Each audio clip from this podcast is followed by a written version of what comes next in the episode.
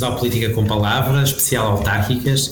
Hoje o nosso convidado é Alan Menezes, presidente da Câmara de Angra do Heroísmo e candidato, uh, recandidato à Câmara de, de, Angra do Heroísmo. É um prazer estar consigo. Uh, Obrigado, é um prazer estar aqui. E já agora, enfim, estou a falar com um engenheiro, um engenheiro ambiental neste tempo, que é um tempo de, tantas, de tantos desafios, de tantas transições, uh, uh, julgo que não é um promenor termos um engenheiro do ambiente como, uh, como presidente da Câmara. Eu fui um, um, dos pioneiros da engenharia do ambiente em Portugal, logo dos primeiros cursos que aconteceram, no meu caso, da Faculdade de Ciência e Tecnologia da Universidade Nova. E isto bem, e numa altura, num tempo em que não se falava, olha, não se falava do fim do mundo.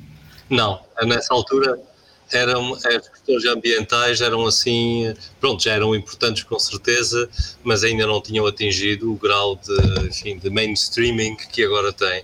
Hoje é uma questão que é falada em todo o lado, na altura era bem mais restrito, mas a verdade é que a Universidade Nova e a Universidade de Aveiro introduziram no final dos anos 70 estes, estes cursos e ainda bem que assim foi. Senhor candidato, hoje candidato, uh, ou nessa qualidade a conversar, a conversar comigo, porque é que é importante voltar, uh, voltar a votar em si?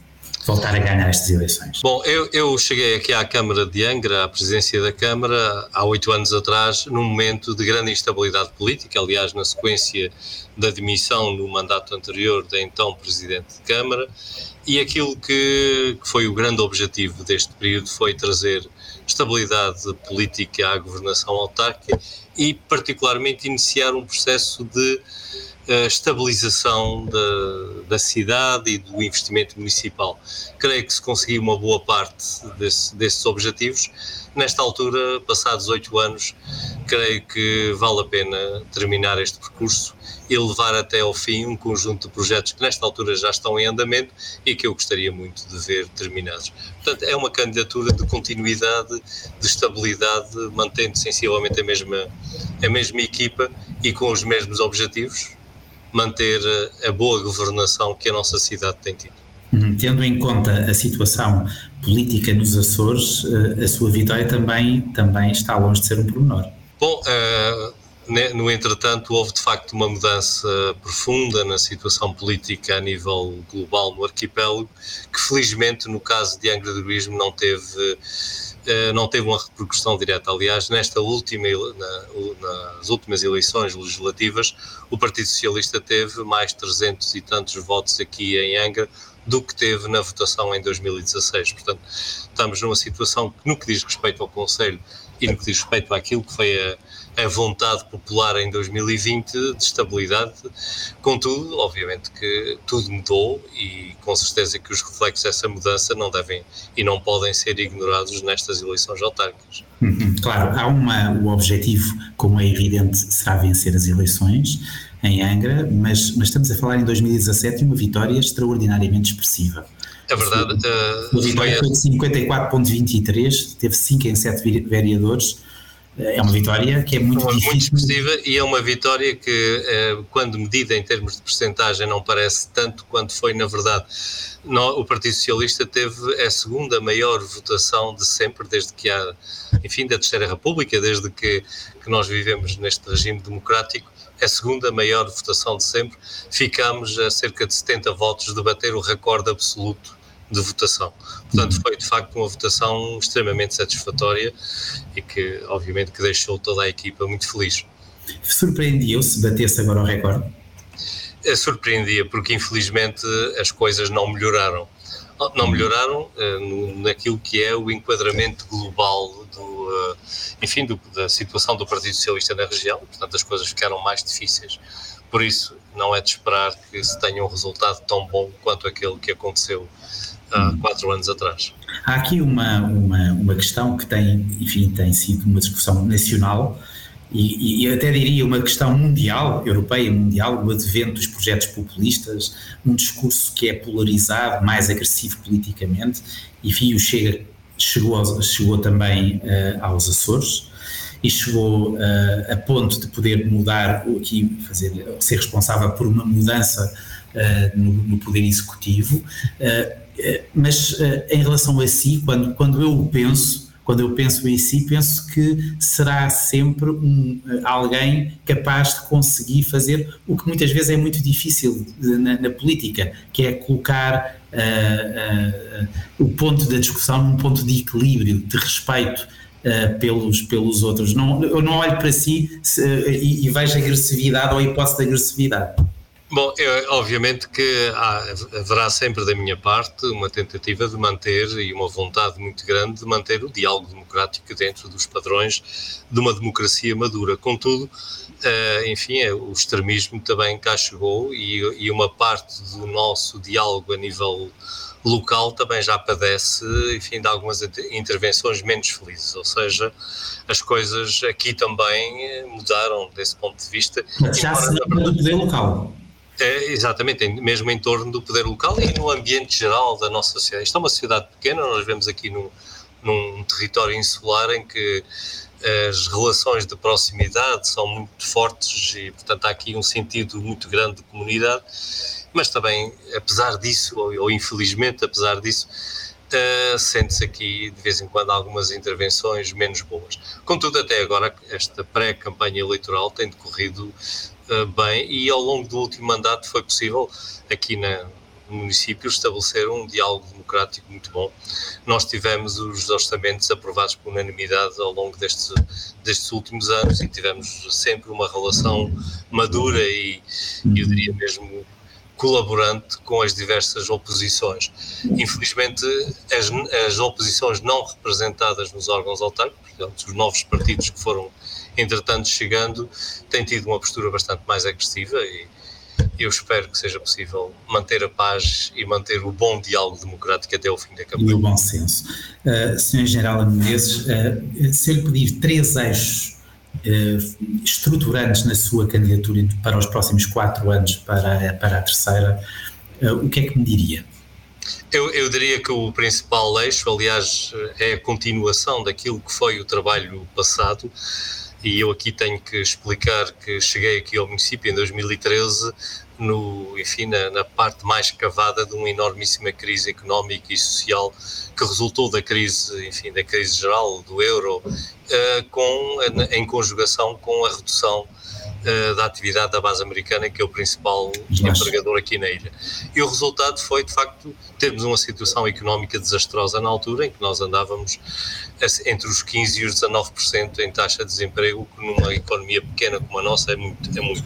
Por isso, um dos principais eixos é, de facto, a estabilização económica e eh, manter o percurso que nós vinhamos a seguir. Estávamos a as coisas estavam a correr manifestamente bem, estávamos em plena recuperação. Quando chegou a pandemia, é preciso agora absorver o resultado desse choque, que também foi profundo, já que uma parte da recuperação uh, da atividade que tinha acontecido, ou da perda de atividade que tinha acontecido com a base, foi para o lado do turismo e obviamente que o turismo caiu que nem uma pedra logo a seguir à pandemia, portanto ainda não fomos capazes de o recuperar e há uma longa caminhada a fazer. Um outro eixo está fortemente associado a esse, tem a ver com a sustentabilidade económica e particularmente com as questões da qualidade do emprego. A, a Ilha Terceira, como aliás a generalidade do arquipélago dos Açores tem vindo a perder severamente população e as questões da fixação de pessoas, particularmente dos mais jovens, passam essencialmente por políticas de gerar emprego, bons empregos, empregos melhor remunerados, porque felizmente nós temos um número crescente de jovens que frequentam o ensino superior e obviamente não estão disponíveis para regressar à sua ilha, para empregos precários ou para empregos muito mal remunerados. Portanto, a questão económica é também um dos eixos fundamentais. A terceira, o terceiro eixo tem essencialmente a ver com as questões de natureza ambiental e de sustentabilidade do, do funcionamento do sistema aqui de, de, abastecimento de água, de gestão de resíduos, que tem desafios muito particulares pelo facto de sermos, vivermos aqui numa ilha, não podemos trazer água de outro lugar qualquer nem, e temos que ser capazes de resolver o nosso problema de resíduos localmente. Isso coloca um conjunto de importantes desafios, temos vindo a dar, creio eu, uma razoável resposta, mas que é preciso consolidar. E, portanto, eu diria que estes três eixos, o eixo económico, o eixo da sustentabilidade demográfica e o eixo ambiental, são as linhas orientadoras do, do uhum. projeto que agora estamos a apresentar aos eleitores. Em relação ao plano de recuperação e resiliência, eh, enfim, o Primeiro-Ministro tem insistido muito, ainda agora no Congresso do Partido Socialista falou da, da, do desafio dos autarcas nos próximos quatro anos aproveitarem bem a oportunidade de, que o PRR oferece a Portugal. Uh, nestes três eixos, obviamente que está, que está a contar com, com, com o PRR com certeza, particularmente na, na, vertente que tem enfim, uma incidência maior sobre as questões de natureza económica e na redução dos custos de contexto, que no caso de, enfim, dos ambientes insulares são extremamente importantes, porque obviamente qualquer atividade aqui fica sempre dependente das questões da logística e da acessibilidade à ilha, dos transportes aéreos, dos transportes marítimos. Portanto, há aqui um conjunto importante de investimentos que necessariamente passarão por aí e o, o, município de Angra tem sido nessa matéria extremamente eficaz na aplicação dos fundos que lhe estão alocados. Até agora nós temos sempre sido capazes de aplicar totalmente todo, todos os fundos que nos estão destinados e inclusive estamos sempre, enfim, na, na fase final do rateio no sentido de obter mais alguma coisa e por isso espero que seja possível manter esta boa tradição e sermos capazes de, de aproveitar bem o plano. Contudo, assim. aqui, no caso, desculpe só dizer, caso, há aqui algumas particulares questões que têm a ver com a regionalização do plano e com a relação depois entre a administração autárquica e a administração regional autónoma que vão com certeza levar aqui alguns debates complexos e, portanto, estamos a preparar para isso.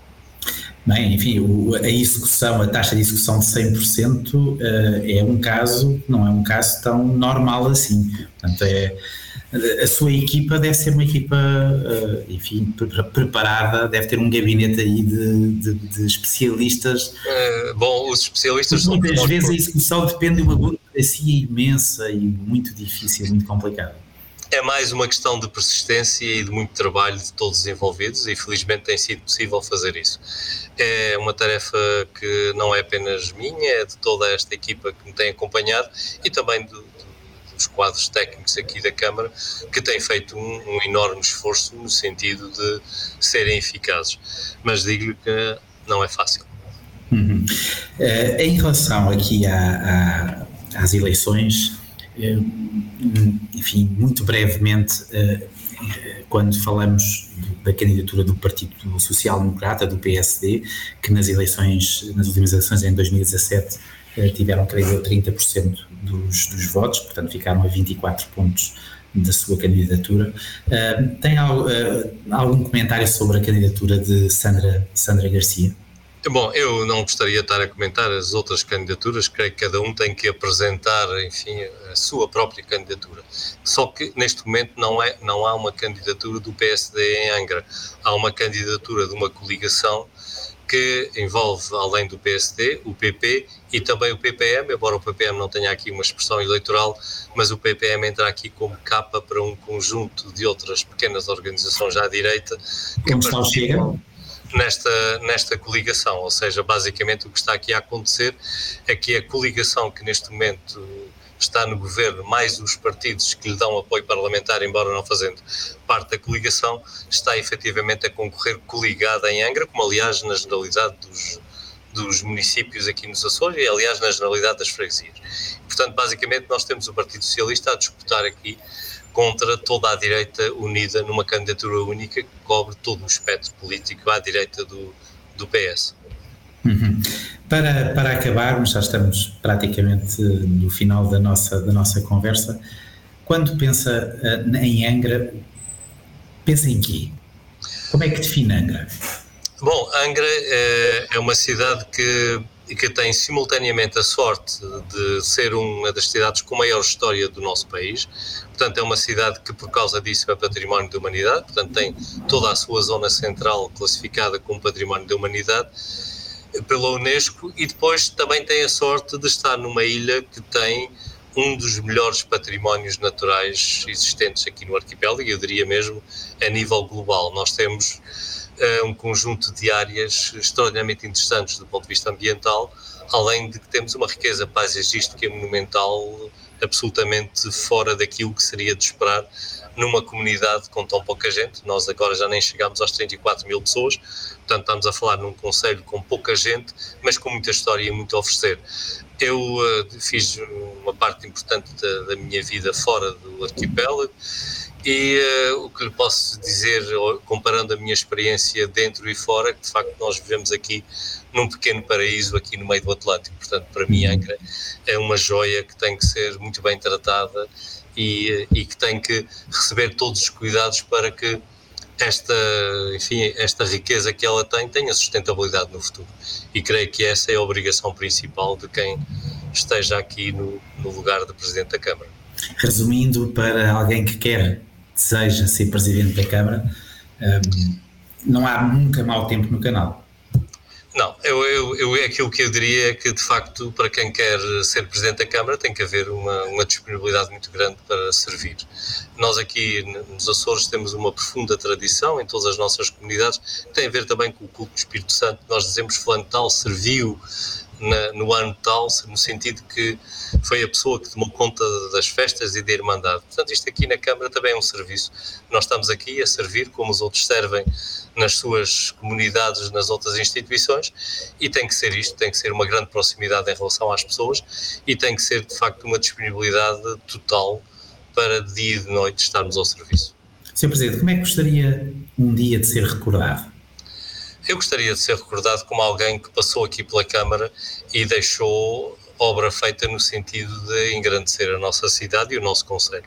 É esse o objetivo, não é propriamente uma, recorda, não, uma recordação no sentido muito personalizado, é mais no sentido das pessoas perceberem que de facto houve aqui um período em que o nosso Conselho funcionou bem e que as coisas melhoraram. É esse o objetivo. Sr. Presidente, foi um prazer falar consigo. Muito boa sorte para estas eleições e, e espero vê-lo no futuro. Muito obrigado. Um grande abraço.